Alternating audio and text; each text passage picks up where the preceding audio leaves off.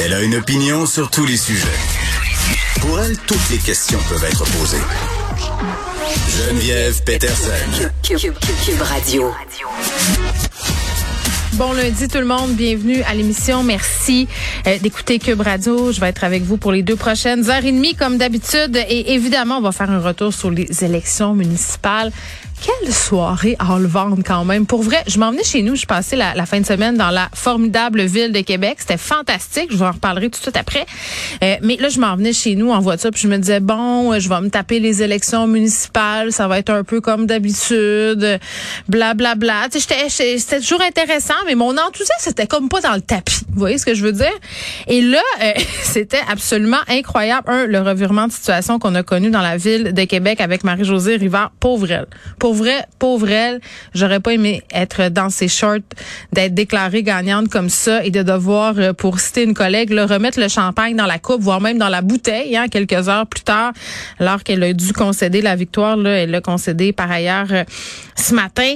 Euh, donc ça, évidemment, ça a retenu l'attention de tout le monde. Mais ce qui a retenu l'attention surtout, c'est le nombre de femmes qui ont remporté leurs élections, des femmes élues dans plusieurs grandes villes québécoises. Je pense entre autres, évidemment, à Montréal, Valérie Plante qui a écrasé Denis Coderre. Donc, c'est pas peu dire qu'on n'a pas cru à ça à Montréal, le, nouveau Denis.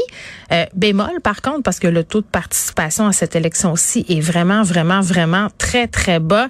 Euh, ça tournait là, hier aux alentours de 33 Je pense que là, c'est rendu à 36 mais tout de même, c'est vraiment plus. Là, euh, la dernière fois, on était autour de 43% si je ne m'abuse. Puis ça me surprise quand même parce que s'il y a un moment, tu sais, puis je veux pas citer Justin Trudeau, là, mais quand même un peu où vraiment là, la démocratie est importante, où les citoyens ont quelque chose à dire pour la suite des choses. De la ville de Montréal quand même euh, essuyé plusieurs revers pendant la pandémie, euh, des insatisfactions, il y en avait. Je pensais que ça allait se manifester dimanche aux urnes, samedi aussi, puis les gens qui ont voté aussi par anticipation, mais ça a l'air que, que, non, il y avait pas grand monde euh, qui se bousculait au portillon pour voter et je trouve ça dommage. C'est un sujet qu'on va aborder euh, un peu plus tard à l'émission d'ailleurs. Pourquoi on était aussi peu. Qu'est-ce qu'on a raté?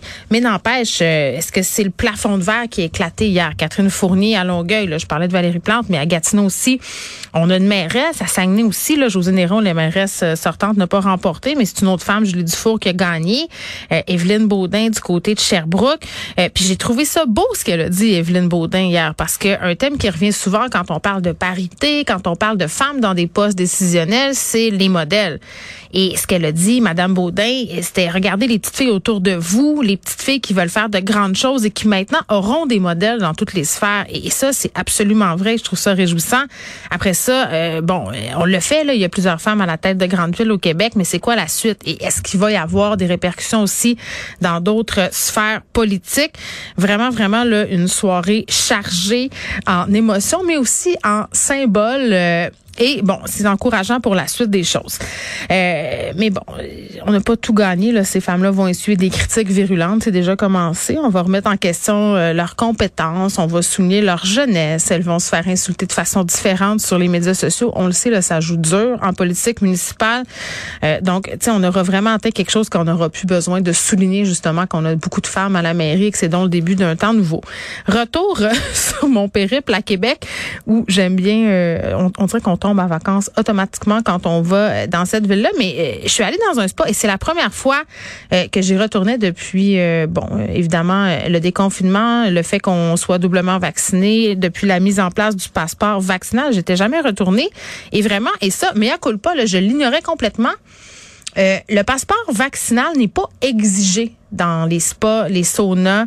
Euh, donc, euh, je me pointe là-bas. Évidemment, il y avait beaucoup de gens. J'étais quand même surprise parce que euh, on devait finalement réserver notre plage horaire, un nombre limité d'invités, une chance parce qu'il y avait vraiment, vraiment, vraiment beaucoup de monde. C'était crowded, un bon québécois. Et j'étais surprise parce que, bon, j'arrive là-bas, je, je monte mon, mon passeport vaccinal, puis la, la personne au, à l'accueil me dit, ben, c'est pas nécessaire. Ben, j'ai dit, mais comment ça, c'est pas nécessaire? Je m'en vais m'enfermer dans un sauna sec, dans des bains vapeurs.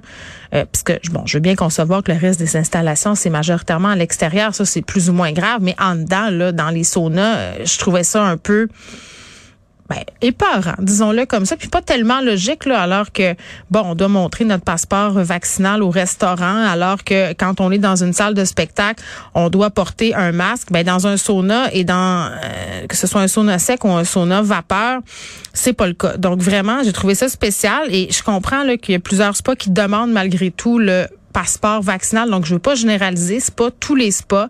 Ça semble, euh, bon, être quelques établissements là, qui finalement euh, demandent pas grand chose mais on va parler à une experte tantôt parce que je suis en train d'avoir peur pour rien. Je suis en train de me dire euh, ben là c'est ben épeurant tu dans ma tête parce qu'à un moment donné à force d'entendre toutes sortes d'affaires on vient qu'on sait plus donc on fera la lumière là-dessus. Mais vous avez été plusieurs à m'écrire sur ce que vous voyez comme une incongruité les spas pas besoin de montrer notre passeport vaccinal